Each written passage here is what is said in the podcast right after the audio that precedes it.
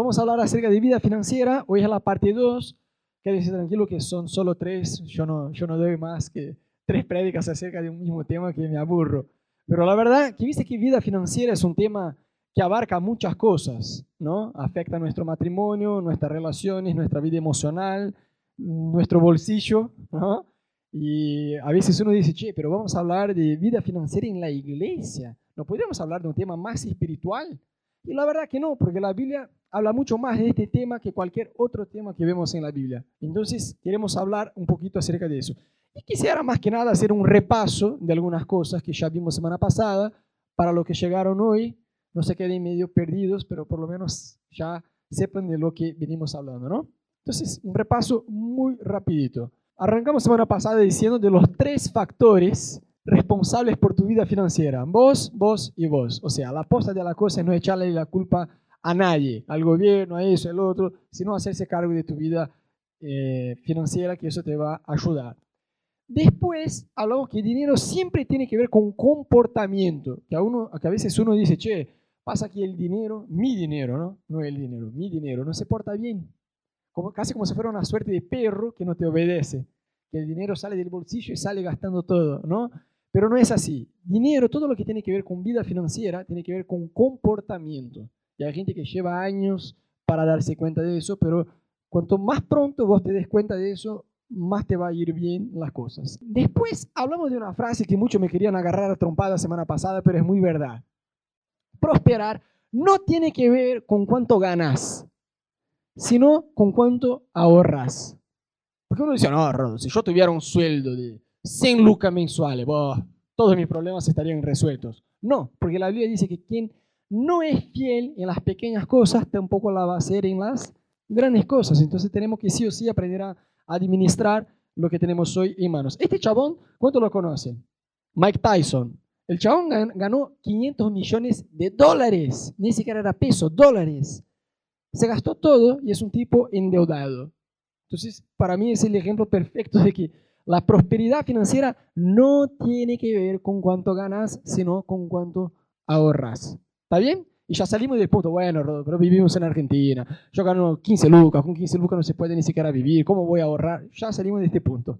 Bueno, después hablamos de consejos prácticos. El primero de ellos era el diezmo y ofrenda, que ya hablamos acerca de eso, no quiero detenerme tanto en este tema, pero hablamos que no se trata de una donación, de una ayuda para la iglesia o para quien vos piense que, eh, que es el tema. Eh, el diezmo no es darle a Dios 10% de lo que es mío, sino quedarme con 90% de lo que es de Él. Es una mentalidad de ser mayordomo. Dice que el mayordomo vive en la casa del dueño, pero la casa no es de él. Usa el auto del dueño, pero el auto no es de él. Come la comida del dueño, pero la comida no es de él. Cuanto más tengamos la mentalidad de que somos simplemente mayordomo de todo, no solo del aspecto financiero, de nuestro tiempo, de nuestras amistades, de todo lo que tenemos en manos, más vamos a prosperar en nuestra caminata con Dios. Después hablamos de tener el control. Es decir, ¿cuántos de ustedes ya tuvieron la oportunidad de hacer un buceo con cilindro de oxígeno? Nadie. De verdad, nadie. Chicos, es lo más.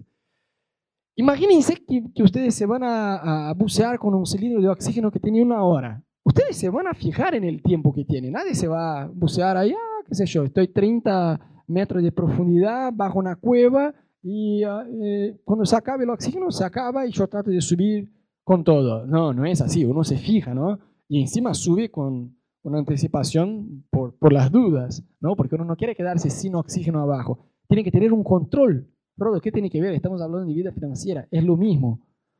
Uno no, así, de la misma manera, es exactamente igual. Así como sería una locura un tipo eh, bucear de cilindro y meterse en una cueva sin fijarse en el tiempo, sin controlar el tiempo, y cuando se acabe el oxígeno, se acabó. Y total, no pasa nada, trato de subir. No, te vas a morir. Tienes que sí o sí tener el control. Con la vida financiera es igual. Uno no puede ir pasando la tarjeta así, a las ciegas.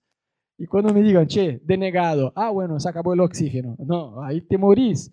Ponele que es el día 10 del mes y todavía tenés 20 días más en el mes para vivir. ¿Y cómo vas a hacer? ¿Vas a sobrevivir? ¿No? Eso no va. Es igual que bucear, sí o sí hay que tener un control, tomar nota de cuánto ya gastaste, cuánto entró, cuánto te falta, para ir administrando. De eso se trata la palabra de hoy, ¿no? Y principalmente eso dice que vida financiera es muy sencilla porque matemática, el cálculo básico por lo menos, el principio matemático es muy sencillo. Si uno quiere prosperar financieramente, es recontra sencillo. O tenés que ganar más de lo que ganas, por ahí que vos decís, Rodo, ya traté de lo que vos gastás, ¿no? Eh, ponele que vos decís, Rodo, ya ahorré todo lo que puedo, no hay forma de ahorrar más, ya estoy a pan y agua y aún así no me da. Bueno, tenés que ganar más entonces. O si no, no gastar más de lo que ganas. No, no hay una tercera, una cuarta opción. Eh, vida financiera es sencillo así. No gastar más de lo que ganas. Y eso sí o sí tenés que tomar nota, si no, olvídate. De cabeza uno no va a saber, ah, cuánto está. No. Y tampoco puede decir, bueno, cuando me digan denegado, hay que sacar el oxígeno, hay que controlar. ¿Estamos? Y por último hablamos de no tener deudas, o sea, de tener una actitud radical en contra a deudas. O sea, si va a decir, Rodo, yo debo, está bien, pero tener una actitud radical de pagar las deudas. No puede decir, ah, yo debo, pero voy al cine. No, no, no, no, no. Mientras debes a alguien, trata de pagar todo lo que debas, porque la Biblia es muy clara que no debemos deber nada absolutamente nadie. Amén. Amén, ¿no? Ya arrancamos así. Bueno, fue un resumen de lo que hablamos semana pasada. Eh, los que no estuvieron, si quieren, pueden ya escuchar la prédica en, el canal de YouTube de la iglesia o en SoundCloud. Pueden bajar y escuchar desde el celular. Ahí tienen varias prédicas. Eh, la palabra de la semana pasada era vida financiera 1. Así que por ahí pueden eh, descargar, descargar y escuchar. Bien, y hoy vamos a hablar un poquito acerca de tu destino financiero. Es decir, fíjate lo que dice la Biblia. Salmo 62, 10. Aunque se multipliquen sus riquezas, no pongan el corazón en, en ellas. Entonces, la Biblia es muy clara que no hay problema tener dinero. Dice que muchas veces la iglesia se va de un extremo a otro, ¿no? O hace como si fuera una suerte de inversión de 100, que Dios te da 200, aleluya, y la cosa no funciona así. O la iglesia va a un otro extremo que no puedes tener plata, tienes que ser un pobre, un miserable porque cuanto más miserable sea, más espiritual vas a ser. Y eso tampoco es verdad. Yo creo que Dios es un Dios de equilibrio, no va ni a un extremo ni a otro. ¿Estamos? Entonces es muy claro, la Biblia dice, aunque se multipliquen sus riquezas, no pongan el corazón en ellas. Es decir, el problema no es tener dinero. Hay gente que predica que el problema es tener dinero. No, no es. El problema es cuando el dinero te tiene a vos. ¿Me entendés? Son dos cosas distintas. La Biblia es muy clara. Cuando se multipliquen la riqueza, no ponga tu corazón en ellas, o sea, no confíe en las riquezas. Después, fíjate otro versículo que hay. Proverbios 21, 20. Los sabios tienen riquezas y lujos, pero los necios gastan todo lo que consiguen. Y dice que con la tarjeta de crédito uno puede gastar hasta más de lo que tiene. ¿no? Y pasa, el chabón tiene 10 lucas en el, en el banco, y pasa, pero tiene un límite de 30, 30 lucas en la tarjeta. Entonces pasa la tarjeta en fe. El cara duro dice que es en fe. En fe. Bueno, llega la factura el mes que viene, el chabón tenía solo 10, se lo gastó 30, hizo una deuda de 20, ¿no? Pero está en el límite de, de, la tarjeta. Sí, pero el límite no es tuyo, digo, es del banco. El banco no es tu amigo, te lo presta para que lo devuelva con interés. Es así. Entonces después el chabón dice, no, pero eh, ahora voy a pagar la factura mínima. Entonces debo 20, voy a pagar 5, qué sé yo. Y ahí olvídate, ya entraste en una pelota de nieve que se va, te va a consumir y ahí vivís para pagar deudas. Y eso no está bien. Más allá de que no sea un buen testimonio, no es inteligente. Entonces, aclaremos que el problema no es tener dinero. Se puede decir, Rodo, yo quiero ser un tipo próspero.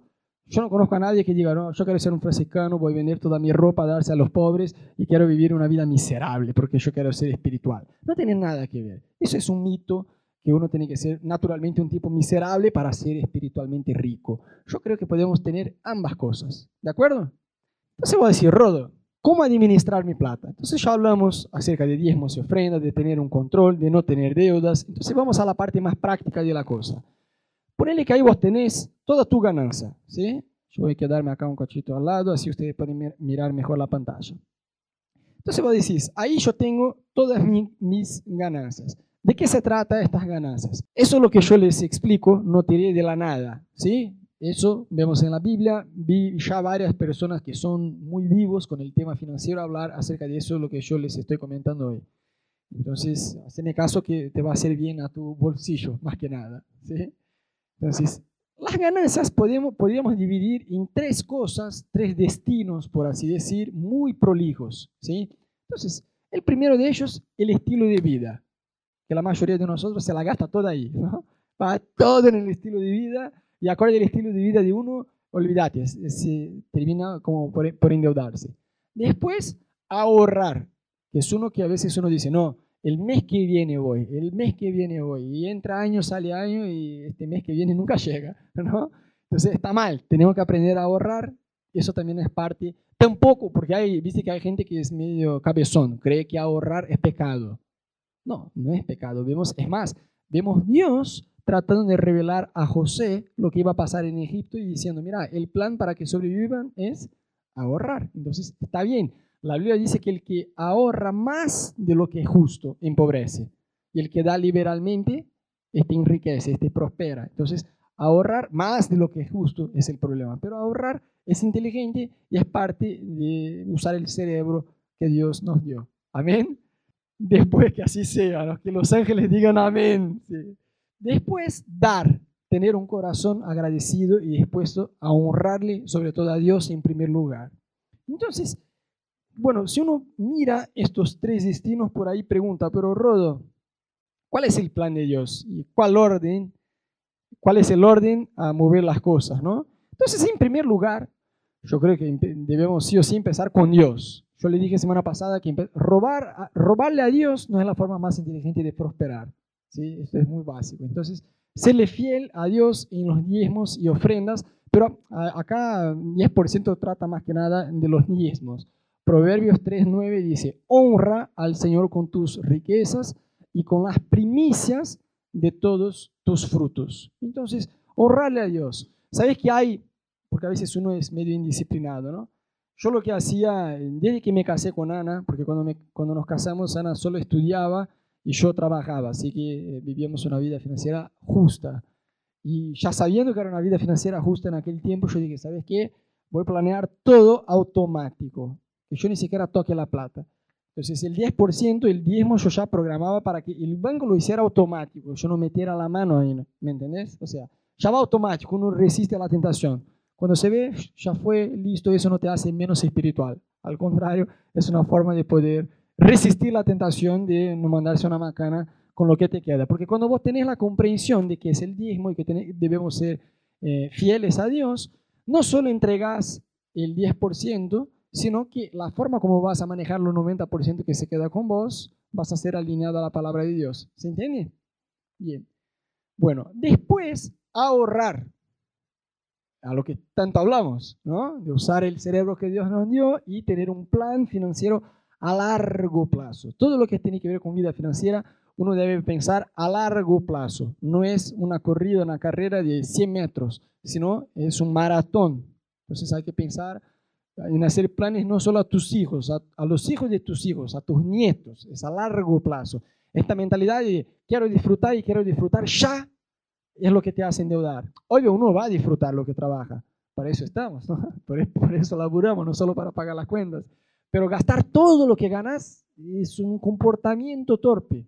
Entonces, planear ahorrar 15%, eso digo mensuales, ¿eh? Digo, es un buen plan mensual. Quizás ustedes ya escucharon, 80% eh, estilo de vida, ahorrar 10 y dar 10.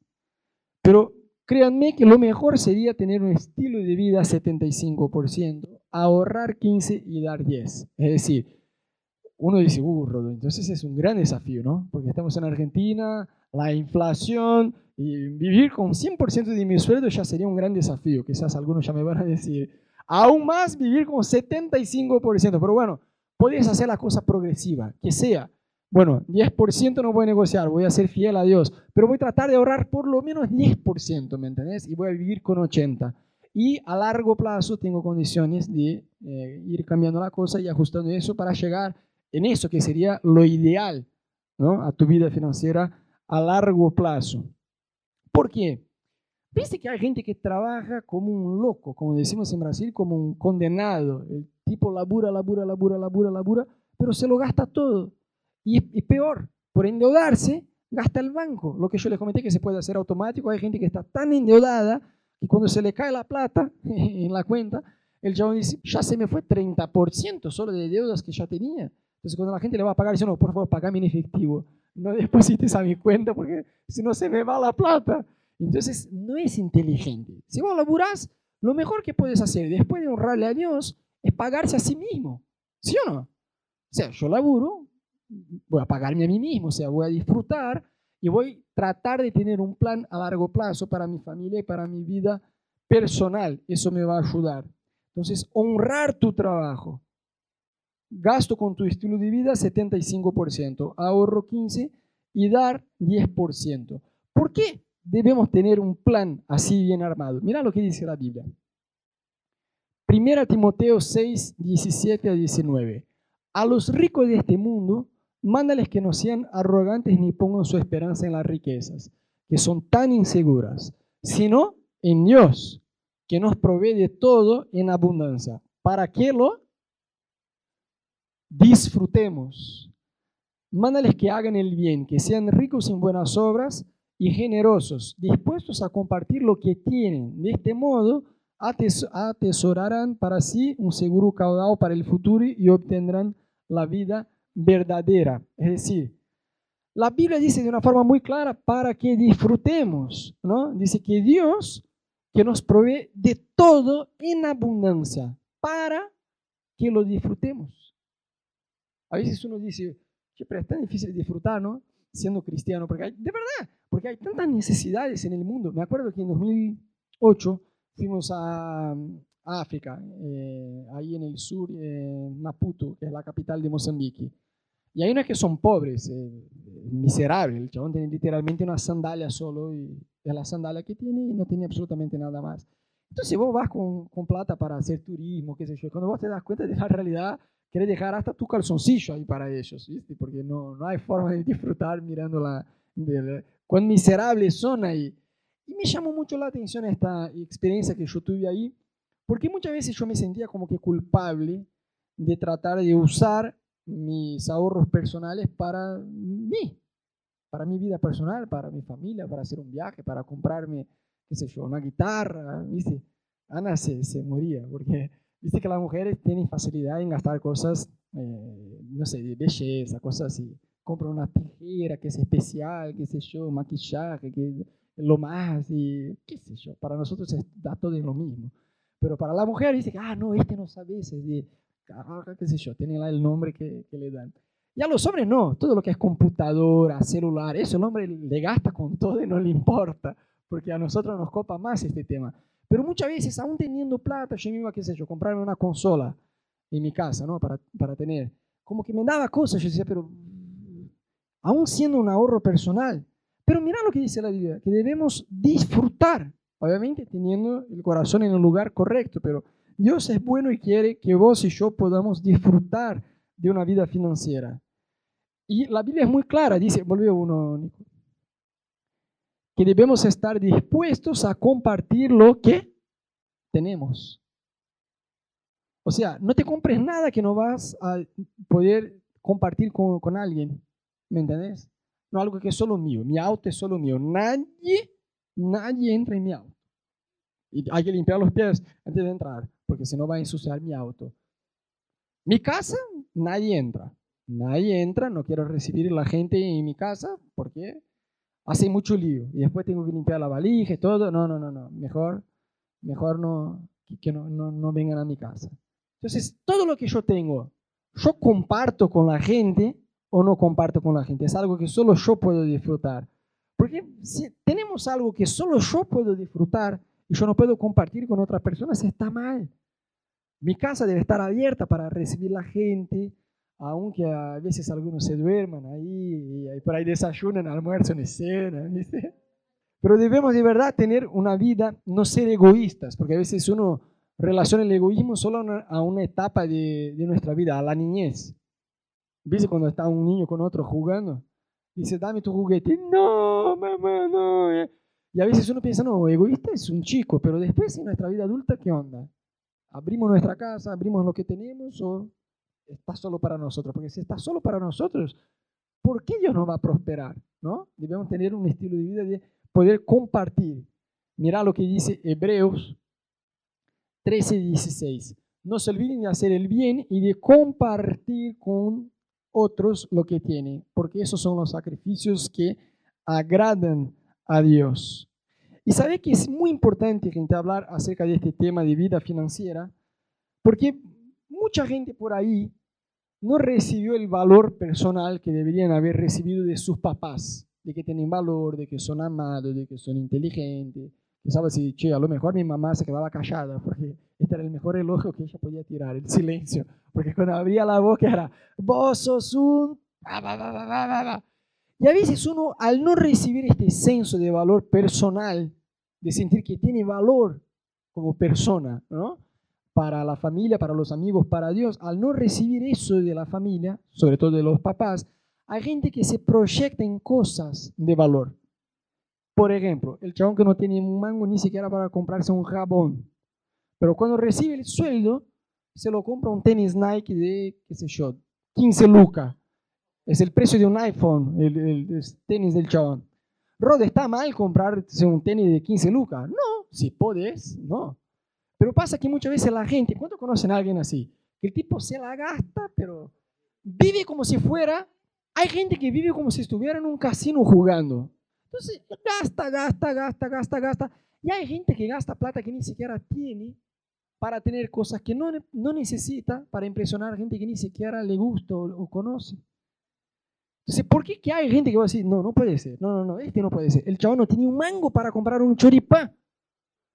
Pero claro, tiene un iPhone 8. Y vos decís, no puedo creer. No tiene, no tiene plata para cargar la sube. Es un iPhone 8 encima, nuevo, con la memoria la más alta que hay. Pero ¿cuántos ya conocieron a alguien así? Que tienen gastos, que voy a decir, pero son extraordinarios y no coincide con la entrada que la persona tiene. Entonces el chabón va, olvídate, en ómnibus, yo me voy en ómnibus, yo soy hombre para andar en ómnibus, no, en colectivo, olvídate, yo tengo que tener un auto, pero no un auto usado. Hay que ser un auto cero y no un auto cero nacional. Hay que ser un auto importado, ¿me entendés? Porque hay gente, y el chabón se lo compra el, auto, financió, lo compró en cuotas, hasta 2.985 el chabón lo, lo, va a pagar en cuotas. Va a pagar ocho autos y se lo lleva uno, pero cuando sale, como que desfila con el auto y va por 9 de julio, abre la ventana. Y como, ¿por qué? Que, porque hay gente que tiene este comportamiento de exponer cosas caras. Porque al no recibir lo que yo les comentaba antes, que ellos tienen valor, tratan de proyectarse en cosas de valor. Yo siento que yo soy un nadie, entonces yo tengo que tener un reloj que no sabes, este reloj tiene que, vale más que tu casa, este reloj. Entonces yo trato de, de predicar así, con el reloj para que todos lo vean. Porque estoy tratando de proyectar mi valor en una pavada cualquiera. ¿Cuánto me siguen? Sea el auto, el tenis, el iPhone, lo que sea. Yo estoy tratando de encontrar el valor que yo no recibí de mis papás o de alguien más. Porque cuando uno no tiene este senso de valor personal, no solo se va a proyectar en cosas, sino va a tener, se, se va a poner muy avergonzado de ser alguien simple. No tengo, voy a usar una, una camisa cualquiera. No, hay que ser una camisa Calvin Klein. ¿Me entendés? No, y encima trucha. No, tiene que ser una. Si yo digo, che, ¿sabes qué? Yo adelgacé mucho, Cami. Perdí 19 kilos, es verdad. Y ahora Cami empezó a engordar. Entonces, Cami, ya no me sirve más este buzo, así que te lo regalo. Hay gente que se queda avergonzada. Pues, ¿cómo? más allá del engordar, ¿no? Poner que fuera solo un regalo, ¿no? Bueno, te lo regalo. No, ¿cómo voy? Hay gente que se queda avergonzada. Yo voy a usar ropa que otro me está regalando. Mm, algunos se están identificando de a poquito, ¿eh? Entonces, está bueno tener esta conciencia de que nuestro valor debe estar en Dios y solamente en Dios. Que la plata es algo que la necesitamos, pero debemos manejar bien las cosas y no confundir, no mezclar el valor personal nuestro. Yo no tengo absolutamente ninguna vergüenza a no tener auto o a tener un auto sencillo o a, o a tener una ropa sencilla porque yo sé quién soy y cuán amado soy por Dios.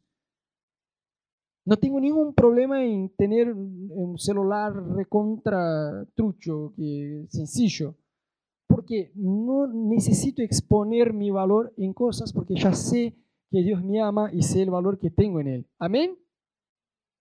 Bien, bueno, también hablamos que hay una gran diferencia, pasarle uno más, entre gastar y ahorrar, porque a veces uno tiene una idea así, no, pero Rodo, déjame explicar. Yo compré este pantalón, no sabes, fue una ganga, una promo que no sabes. Yo estaba de vacaciones en Estados Unidos y ahí, bueno, era un pantalón que acá en Argentina son 5 lucas, allá son 2 lucas. Entonces, yo ahorré 3 lucas. No, no ahorraste 3 lucas. No ahorraste 3 lucas. Hay una diferencia entre gastar y ahorrar. Solo mirar mis manos, ¿sí? Entonces, gastar la plata se me va. No importa que compraste por 10 algo que valía 5 mil, gastaste 10 se te fue la plata, no se quedó con vos. Eso es gastar. Se me diga, ah, pero yo ahorré, ahorré 3 lucas porque salía 5, me la compré por 2. No, gastaste 2. Punto. Ahorrar es, yo iba a gastar y no gasté, entonces ahorré. La plata se quedó, entonces la plata se va, se llama gastar. La plata se queda, se llama ahorrar. ¿Estamos? Bien, mujeres, digan amén, amén, Rodo. Bien. Entonces, hay una gran diferencia entre gastar y ahorrar. Después también tenemos una gran diferencia que es que el margen importa. Es decir, Rodo, yo gasto, yo gano 5, perdón, gano 5 y gasto 2. Un ejemplo. Está bien, te vas a ahorrar 3. Joya, está bien. Gastas menos de lo que ganas. Pero el Señor me bendijo y yo pasé a, ganar, eh, no sé, 15. Pero ahora voy a gastar 15. No, debe acompañar, es decir, está bien, me voy a gastar 2 porque ahora gano 15, pero qué sé yo, me voy a gastar 10 por ahí.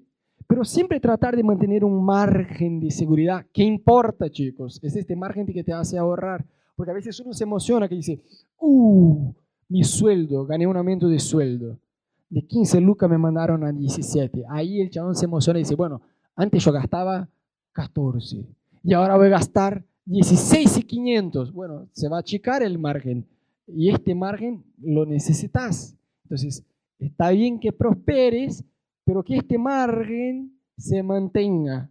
¿Me siguen? Bien, en realidad, cuanto mayor sea la distancia acá mejor al final de tu vida. Me vas a agradecer, ahora te enojas, pero al final vas a decir, Rodo, gracias, gracias porque eso cambió mi vida financiera. Otra cosa que nos ayuda a no endeudarnos y manejar bien nuestra vida financiera es admirar sin comprar.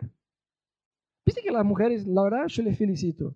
Porque a veces Ana me decía, no, hay mujeres que son gastonas, ya lo sé, pero hay mujeres que, tienen, que tienen la maña de no gastar. Ana cada tanto me dice, amor, vamos al shopping. ¿Qué quieres comprar? No, nada. Mirar. mirar. Mirar. Tal cual. Es como mirar.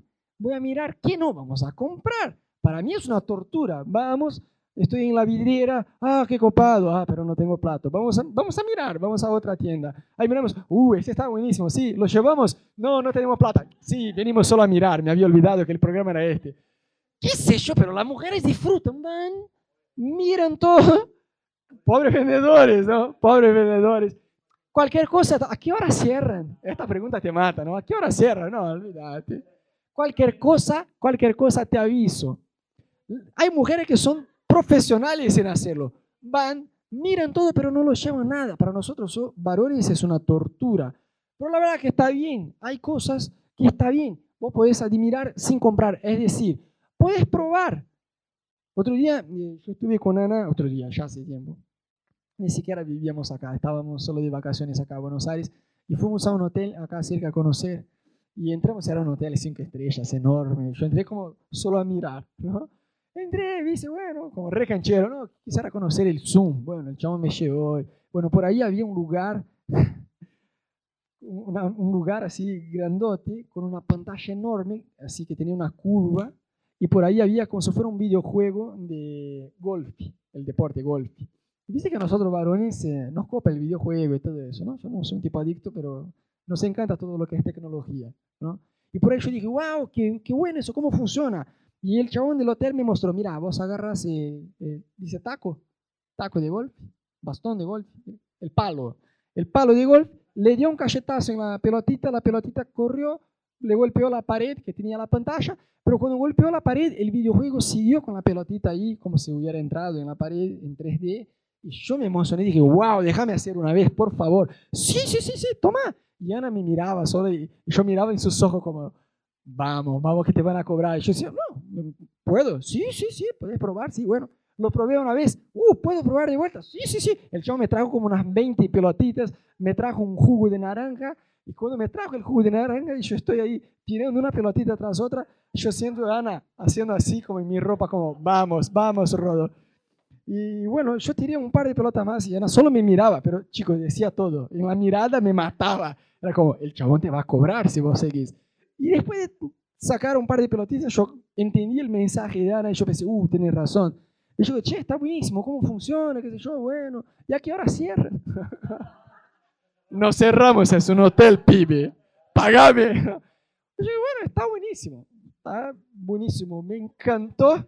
Y así que, bueno, dame una tarjeta, por favor, muchas gracias. Y me fui como, y ahí Ana me iba retando. Y bueno, el chabón me dejó probar.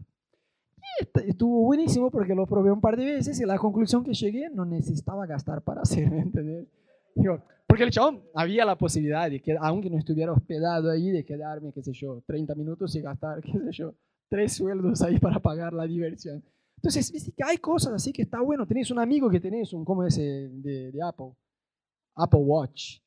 Ah, yo tengo ganas de comprar. No te compres uno. Pedí a tu amigo cinco minutos. Pedí cinco minutos a tu amigo. Quizás vas a decir, en cinco minutos con el reloj me di cuenta que no necesito este. Admirar sin comprar. Mucho mejor que comprar, poner y decir, ah, te voy a decir que está mal, pero tampoco necesitaba uno así. Pero bueno, ya te gastaste la plata. ¿Estamos? Bien. Después, ser contento con la provisión de Dios en tu vida. O sea, Filipenses 4, de 11 a 13. Mira lo que Pablo dice. He aprendido a contentarme con lo que tengo. Sé vivir en la pobreza y sé vivir en la abundancia. En todo lugar y en todas las, en todas he aprendido el secreto de hacer frente tanto a la altura como al hambre, tanto en la abundancia como en la necesidad. O sea, Pablo era un genio, decía, yo ya sé ser contento con mucho o con poco. Eso es totalmente lo contrario de lo que el marketing hace en tu mente. pero vos mereces un pantalón mejor que este pantalón de jubilado. ¿Entendés?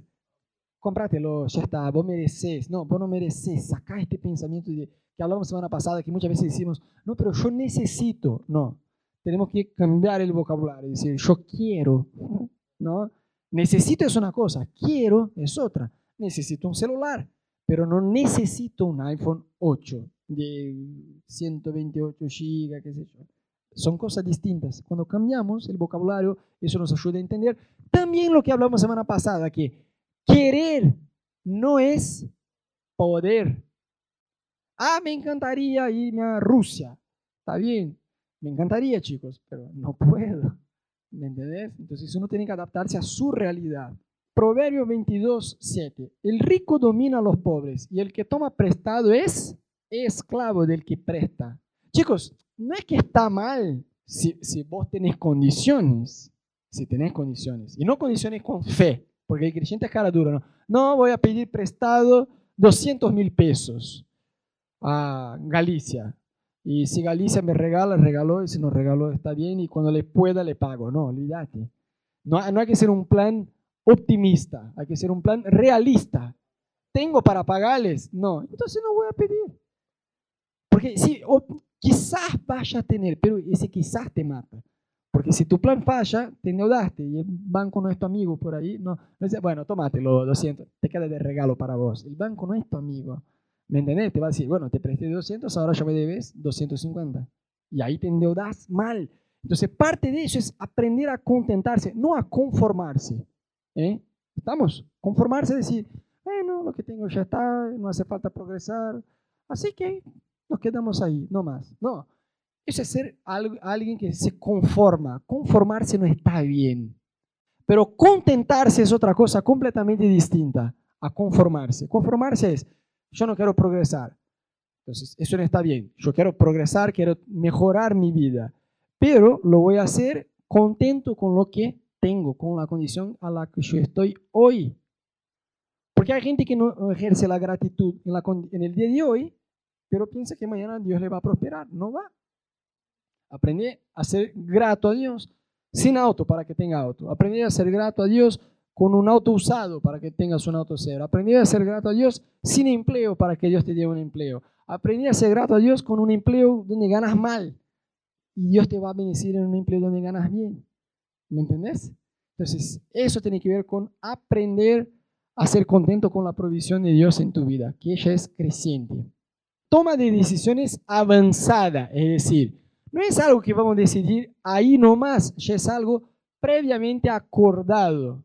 Les digo a los que están en pareja, ¿no? Pero igual está bueno los que son solteros.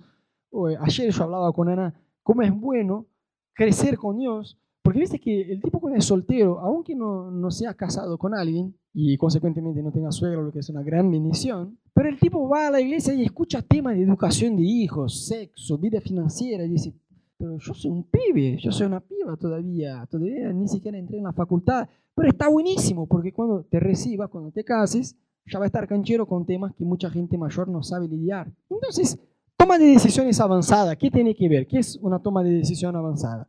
Toma de decisión avanzada son acuerdos, ponerse en acuerdos, o sea, tener planes financieros. Yo me acuerdo que cuando me casé con Ana, eh, dijimos a los papás, mira, vamos a casarnos en un salón que entra X personas, cantidad de personas. Vos tenés, no sé, te voy a tirar un número cualquiera, no que sea este número, pero yo decía, por ejemplo, a mi mamá, vos podés llamar 15 amigas, pero es 15, no son 16, no entra. Entonces dice, ah, pero quisiera llamar mi amiga María. Como vos quieras, llamala. No, pero pasa que tengo solo 15. Bueno, entonces deja de llamar a otra llama a María. Es sencillo. Con, con, la vida financiera es igual. Si la pareja se pone en acuerdo y dice, bueno, vamos a vivir con nuestro estilo de vida a 75%, 15 vamos a ahorrar y 10 vamos a dar. 15 que vamos a ahorrar, sí o sí vamos a ahorrar 15. Pero para eso hay que sentarse a hacer cálculos. ¿No? Cuentas. Decir, mira, bueno, entonces de lo que ganamos, vamos a tener diversión. Ojo, ojo, si no sos un deudor. Si debes a alguien, olvídate la parte de diversión, cine, fiesta, paga lo que debes y después hacer, haces un plan copado de divertirse con la plata. Pero bueno, una vez que ya pagas, ya pagaste todas las deudas, bueno, haces un plan. Bueno, ¿cuánto vamos a disfrutar mensualmente? De disfrutar, de salir a comer afuera, de ir al cine, de viajar, de qué sé yo, no sé, X plata por mes. Es X plata por mes, no más. Ponerle un ejemplo, che, vamos a gastar 3 lucas mensuales de comer fuera, afuera, un ejemplo. ¿eh? Bueno, vos podés hacer la cosa de una forma sencilla. Vamos dos veces al mes a Kansas y se nos comemos una vaca entera, ¿no? Y gastamos 3 lucas ahí nomás. Vamos 50 veces a comer choripán, qué sé yo. Pero tenés que manejar la plata. Pero digo, una vez que ya tenés el valor, es una toma de decisión avanzada, ya fue previamente acordada. Entonces, cuando uno de la pareja diga, o vos que sos soltero, cuando tu alma diga, uh, che, ¿cómo es? Eh, no, no, no, no, no, un helado de dulce de leche de Frodo. Uf, está, está buenísimo. Pero bueno, de la plata que ya tenía separado para el mes, ¿Ya me la gasté? Sí. Bueno, entonces en el mes que viene voy por el helado. O no, no me la gasté. Está bien, me voy a gastar. Y quiero tres kilos, como una adicción, ¿no? Me voy a ir. Tres kilos de una con una cuchara, mandarme. Está bien, pero ¿y después? No, después se me va todo. Está bien, como vos quieras. Entonces, come el helado, pero sepa que se te fue todo. Entonces, o sea, manejas, son tomas de decisiones avanzadas. Con la pareja, cuando uno dice, Ah, me encantaría el mes que viene, porque este mes ya se nos fue todo. Entonces, eso está muy bueno, tomar nota, tener una planilla en Excel que lo subís a Google Drive y de ahí lo actualizás, Hoy, es más, hay aplicaciones que uno puede tomar nota y ahí escribir todos los días, gastar cada centavo, lo pones ahí, se actualiza online y automáticamente ya está. Bien, después, alquilar, chicos, es un concepto hermoso a la hora de hacer planes financieros. Porque a veces uno dice, ah, che, pero me encantaría tener una casa ahí en Mar del Plata. Dice que la relación del argentino con Mar del Plata es un tanto enfermiza, yo no llego a entender. Odian, la odian, pero la aman al mismo tiempo. Yo tenía un jefe que insultaba a Mar del Plata todos los días. No, porque Mar del Plata es un asco, hace frío mucha gente, el agua es fría, la arena es oscura, no, es un desastre. Bueno, llegaba fin de semana, yo decía, che, ¿qué vas a hacer en el fin de? No, me voy a ir a Mar del Plata. Yo decía, ¿dónde? Ah, no, a Mar del Plata. Yo decía, pero decidí que te, te copa o no te copa Mar del Plata. ¿no? El argentino tenía eso, que insulta pobre Mar del Plata. Si fuera una persona se quedaría amargada. Pero bueno, entonces, ah, me encantaría tener una casa ahí en Mar del Plata. Ponele, un ejemplo. Está bien, pero quizá no necesite tenerla. Quizá sea mejor alquilarla. Porque el costo para mantener, uno dice, no, pero voy, si yo tuviera, iba todos los fines de semana a Mar del Plata. Ajá. Entonces, el tipo se compra la casa, va a Mar del Plata, una vez, bueno, los tres primeros meses va todo mes. Después, una vez por año y después una vez cada tres años, se tenés un costo elevadísimo para mantener. Entonces, si uno dice, voy a frenar el deseo que tengo de disfrutar todo y ya ahora y comprar cosas, por ahí no hace falta, puedo alquilar. Cuando se me dé ganas, alquilo. Cuando yo me di cuenta, cuando yo vea que por ahí estoy alquilando casi todos los meses, bueno, ahí sí, entonces sí, yo la uso, la voy a comprar. Pero el concepto este de alquilar algo antes de comprar es un golazo. ¿Está bien? Después tener metas financieras. Es decir, hacer planes a largo plazo. Es decir, che, voy a hacerme un plan de comprarme un auto, voy a hacer un plan de comprarme un departamento, voy a hacer un plan, quizás hoy voy a decir, Rodo, mi plan es sobrevivir hasta el fin del mes. Este es mi plan. Pero está bien, después aprende a manejar la plata porque vas a hacer un otro plan mucho más copado. Más allá de sobrevivir, voy a ahorrar X plata. Voy, o sea, acorde a tu plan, puedes ahorrar más que 15%, dependiendo de lo que se te gana. ¿Me entendés? Entonces, tener metas financieras a largo plazo. Después, elegir a los otros cómo te gustaría ser elegido si fuera ellos. Ponele, vas a comer en un lugar y por ahí, cuando terminas de comer, tenés que dejar una propina. ¿Tenés? No, pero como cristianos está bueno aprender a dar. La Biblia dice que de tal forma amó Dios al mundo que dio su Hijo Jesús por nosotros. Entonces, como cristianos no podemos ser coditos. ¿sí? Está bueno aprender a ser alguien agradecido. Yo les confieso que yo por ahí muchas veces iba a comer a un lugar y por ahí si no me atendían bien, yo decía, no, pero si ya me, cubrieron, si ya me cobraron cubierto y encima no me atendieron bien, ah, yo no voy a dejar propina. Yo era así como, si me atendieron bien, yo le voy a dar, pero si no me atendieron bien, no le voy a dar. Pero yo empecé a cambiar. Ana cada tanto me dice, amor, vos sos un tipo generoso. yo digo, no, la verdad que no soy. Sí lo es, siempre dejas una propina, eh, una buena propina ahí. Yo digo, sí, pero justamente lo hago porque sé que no soy bueno. digo, es para aprender a ser generoso. Parece medio loco, ¿no? sé que no soy generoso, entonces me obligo a ser. ¿Me entendés? Eso está bueno también ser alguien cristiano, ser alguien generoso, que es independiente de si me atendió bien o mal, yo de mi parte voy a ser un tipo generoso y le voy a dejar propina, no me importa que ya me cobraron el cubierto. Y por último, enseñar a tus hijos. Eso está bueno también, que puedas enseñar a tus hijos cómo manejar la plata. Yo digo a Ana que cuando tengamos hijos hay un juego que yo quiero jugar con ellos, que, no, sé acá cómo se llama, pero en Brasil se llama Juego de la Vida. ¿no? Que, acá también, bueno, y que por ahí, bueno, va dependiendo del lugar donde va a eh, comprar la casita, vender, qué sé yo, es un juego, pero va enseñando al chico cómo manejar la cosa. Mira, acá ganas 500 mangos, bueno, es una plata de, juego que no vale nada. Pero si en la vida real te pasa lo mismo, pero ¿sabes cuándo necesitas para comprar esto acá en la vida real? Tienes que estudiar. y ahí enseñas a tu hijo, entonces está bien, pero tu hijo no va a aprender a manejar la plata bien si vos tampoco la manejas bien. Eso es algo como todo que los hijos aprenden es con el ejemplo, ¿no? Eh, no puedes decir a tu hijo que ore, que crezca en Dios. Ah, me encantaría que mi hijo orara, que mi hijo conociera a Dios. Bueno, si no te ve orando, tampoco va a orar. No puede decir, che, es importante que ores, ¿eh? mamá te está diciendo, papá te está diciendo. Es muy importante que leas la Biblia. Sí, ¿qué? En la iglesia no hacemos milagros. Si vos no enseñas una semana, no es una hora acá con nosotros que tu va a ser recontra espiritual y cercano a Dios.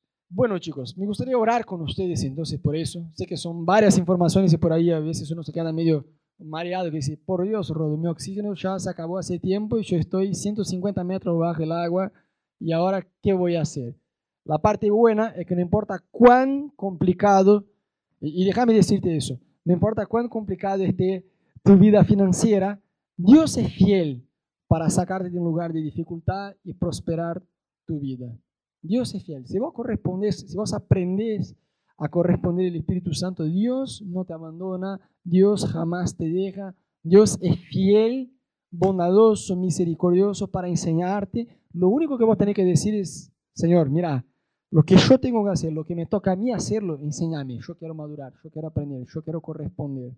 Dame tu corazón y tu sabiduría para aprender a manejar la plata. Yo no quiero que mi vida financiera sea, algo eh, para estresarme, para quemarme la cabeza un día tras otro. No quiero vivir para pagar deudas antiguas, para pagar al banco. Yo quiero vivir una vida financiera saludable, donde va a ser una vida financiera ejemplar, que la gente pueda mirar y decir, wow, yo quiero ser como él, yo quiero ser como ella, yo quiero aprender, ¿no? Porque eso se llama sabiduría.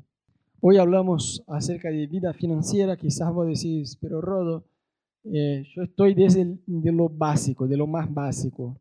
A mí me falta, yo tengo deudas, yo no sé administrar la plata, yo no sé cómo manejar las cosas, pero como yo le dije, la buena noticia es que el Espíritu Santo no viene para acusarte, no viene para ponerte un peso, yo tampoco vine de mi casa para eso.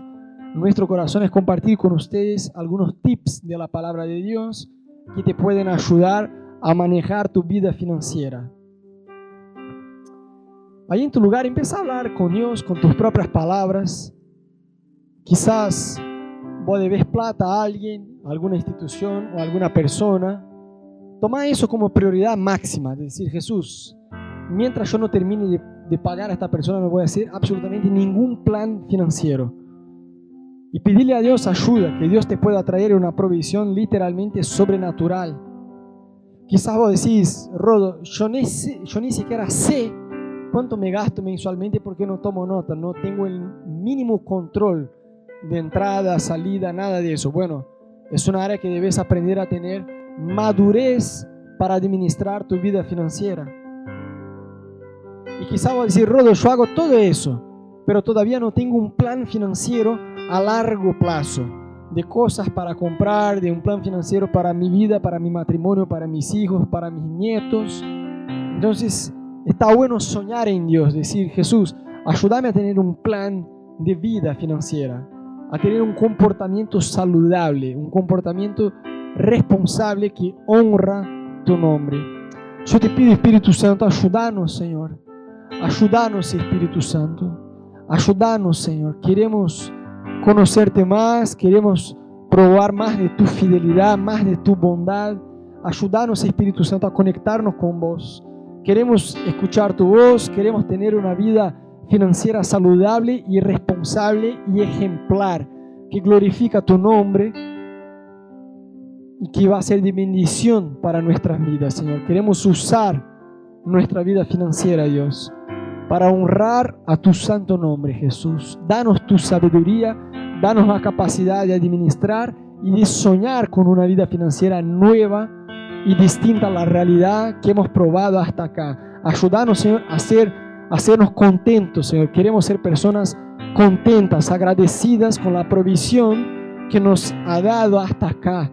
Y queremos ser fieles, Señor. Queremos ser fieles con todo, absolutamente todo lo que tenemos en manos. No solo dinero, sino amistades, recursos, dones, talentos, tiempo, eh, influencia, todo lo que tengamos en manos. Queremos ser como un mayordomo que es fiel.